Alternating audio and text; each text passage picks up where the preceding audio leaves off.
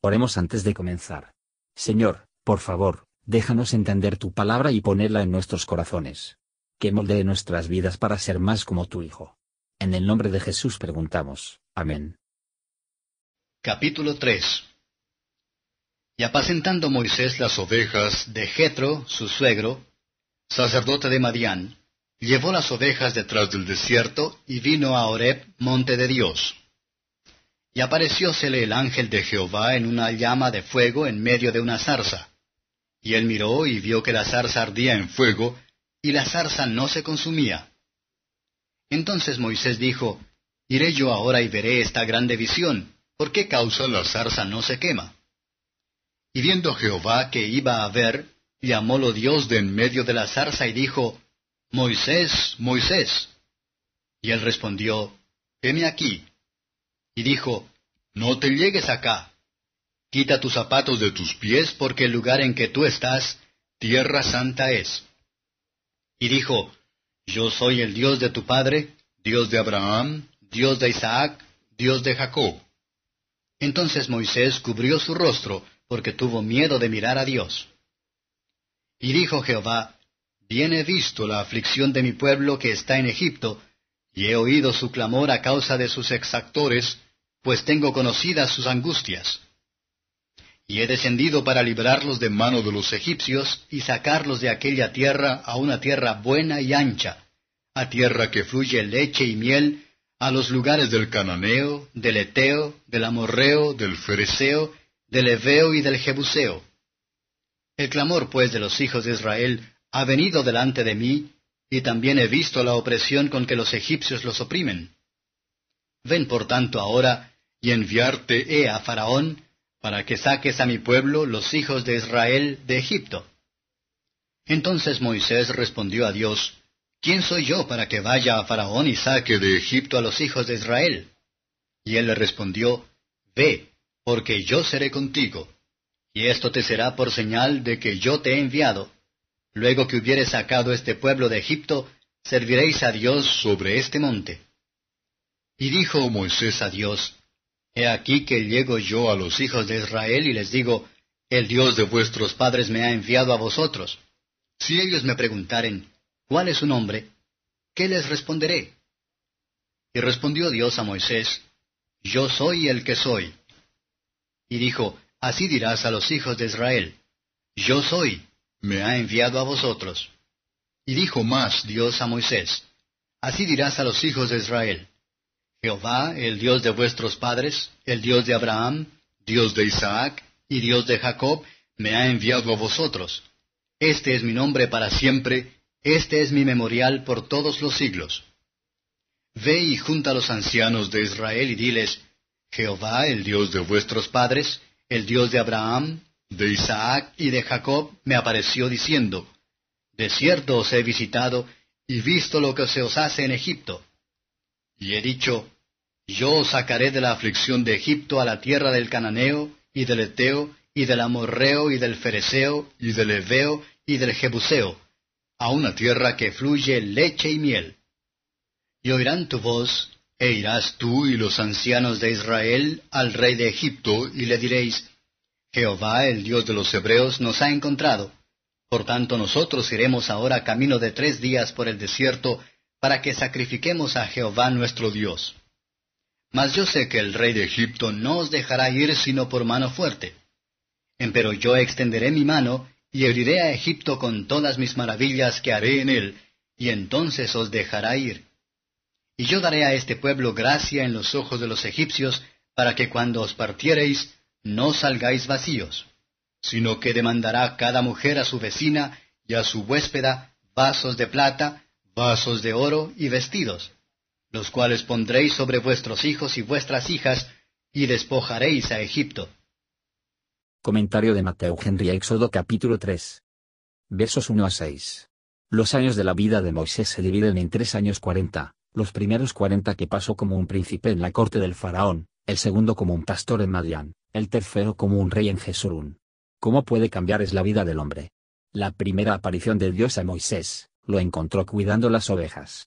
Esto parece un pobre trabajo para un hombre de sus partes y la educación. Sin embargo, descansa satisfecho con ella, y así se entera de la mansedumbre y de la alegría, por la que se observó más en las sagradas escrituras, que a pesar de su aprendizaje. A Satanás le gusta encontrarnos ociosos, Dios se complace cuando nos encuentra empleada. Estar solo, es un buen amigo de nuestra comunión con Dios. Para su gran sorpresa, Moisés vio una zarza que ardía sin fuego para encenderlo. La zarza ardía, y sin embargo no se queme, un emblema de la iglesia en la esclavitud en Egipto. Y, bien coordinado, nos recuerda la iglesia en todas las épocas, en virtud de sus persecuciones más severas en poder de la presencia de Dios de la destrucción.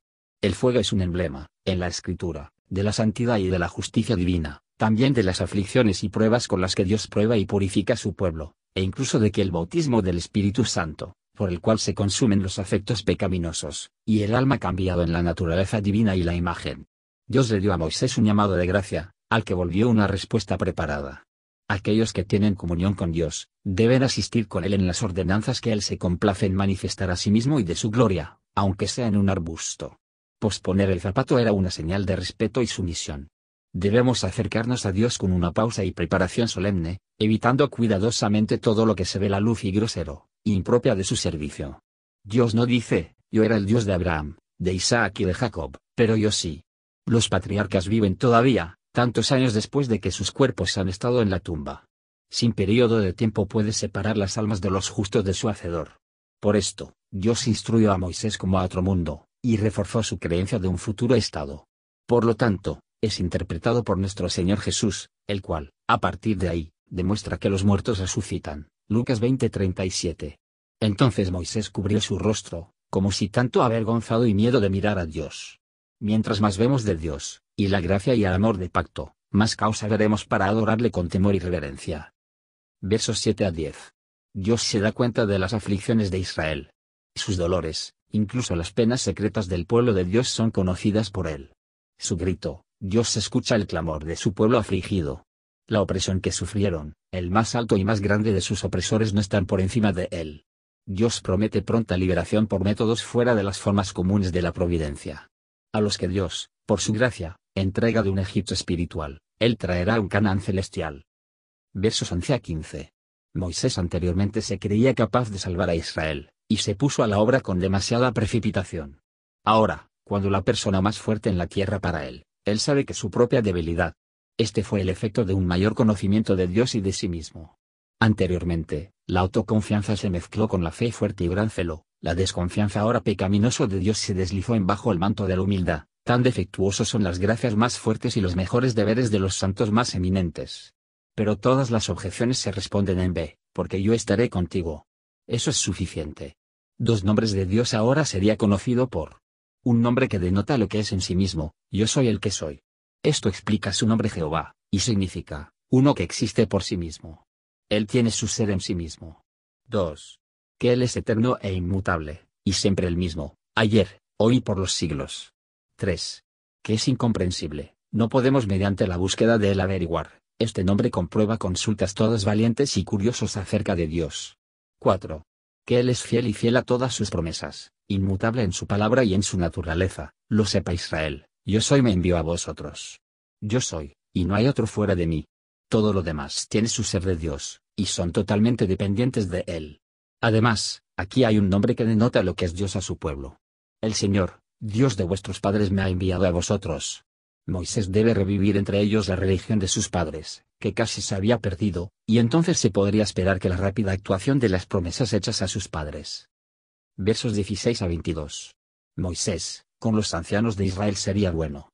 Dios, que, por su gracia, se inclina el corazón y abre el oído, podría decir de antemano, ellos oirán tu voz, pues los haría dispuesto en este día de poder. En cuanto a Faraón, Moisés se dijo aquí que las peticiones y las tendencias, y las quejas humildes, no prevalecerían con él, ni mano fuerte tendida en señales y maravillas. Pero aquellos dudas será roto por el poder de la mano de Dios, que no se inclinará ante el poder de su palabra. La gente de Faraón deben suministrar a Israel con las riquezas en su partida. En la tiranía de Faraón y la opresión de Israel, vemos que el desgraciado estado, abyecta de los pecadores. Sin embargo, gripado el yugo, que drulgen hasta que el Señor envía redención.